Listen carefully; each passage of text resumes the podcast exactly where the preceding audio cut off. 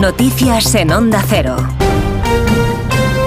Buenos días. Hoy se celebra en el Congreso sesión de control al Gobierno que va a estar centrada en el caso de Coldo García sobre el presunto cobro de comisiones ilegales en la venta de mascarillas durante la pandemia. Miembros del Partido Popular van a preguntar al presidente del Gobierno Pedro Sánchez y a cuatro ministros. El mismo día en el que el juez del caso ha llamado a declarar como imputado al empresario Juan Carlos Cueto, uno de los principales investigados de la trama. La Comisión Ejecutiva Federal del PSOE ha abierto expediente disciplinario al diputado socialista y exministro de Transporte José Luis Ábalos y le ha suspendido cautelarmente de militancia, una decisión que han tomado después de que Ábalos haya anunciado que no va a renunciar al escaño y que se pasa al grupo mixto Ábalos ha acusado al líder de su formación, a Pedro Sánchez, de rendir tributo a la derecha al haber intentado echarle por la puerta de atrás de atrás y aunque sostiene su inocencia, dice que lamenta no tener respaldo de su partido.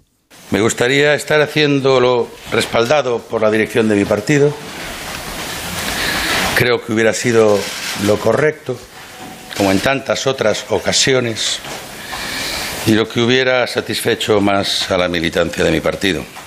El ministro de Transportes, Óscar Puente, ha dicho que tiene un alto concepto personal y político del exministro, pero considera que su decisión de mantener su escaño no es coherente con su trayectoria. Insiste en que tiene una responsabilidad política por haber elegido a Coldo García como su asesor y no haberle vigilado no es coherente con toda la trayectoria de José Luis Ábalos, que ha sido un militante ejemplar, que ha sido un, y es, yo creo, un gran socialista ha sido un gran ministro y ha sido un magnífico secretario de organización del partido. No, no es coherente esta posición con lo que, con lo que ha sido.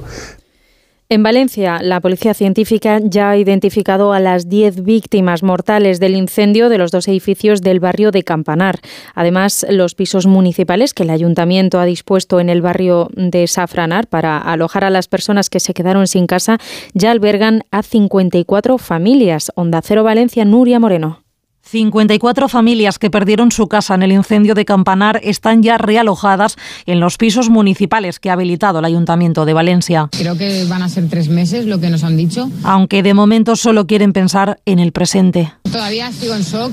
Bueno, en cuanto instale y empiece a, estar en, el sitio porque todavía no me encuentro, pues ya pensaremos si es aquí o otra vivienda han podido empezar a recuperar algunos objetos personales después de que el juez haya autorizado la entrada a las viviendas calcinadas. Entre lo que han podido ir recuperando los bomberos, que son los que están accediendo, un juguete intacto de un parque de bomberos. Por lo demás, la policía científica ha terminado con la identificación de las víctimas y los focos de la investigación siguen puestos en el piso 86 y en esa hipótesis que apunta al cortocircuito en un toldo como origen del incendio. El Consejo de Ministros ha aprobado el anteproyecto de ley de creación de la Oficina de Derechos de Autor, una norma con nuevas regulaciones en torno a la inteligencia artificial para proteger la propiedad intelectual. Francisco Paniagua. Se busca tener un organismo fuerte que vele por los derechos de los autores, sobre todo de cara al inmenso reto que supone la inteligencia artificial. Según ha explicado el ministro de Cultura, Ernest Urtasun, los derechos de autor y la propiedad intelectual son el principal activo del mundo cultural en España, representan el 3,2% del PIB.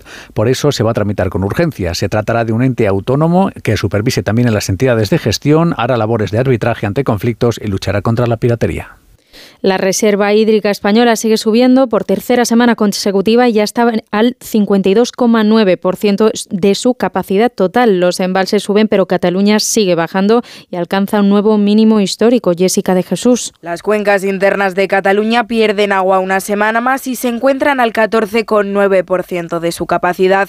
Situación parecida en Andalucía, donde Guadalete Barbate está al 17,1% y la cuenca mediterránea andaluza al 19,3%. Las lluvias se alejan de estas dos comunidades, pero llenan los embalses del norte peninsular, donde crecen por encima del 80% de su capacidad.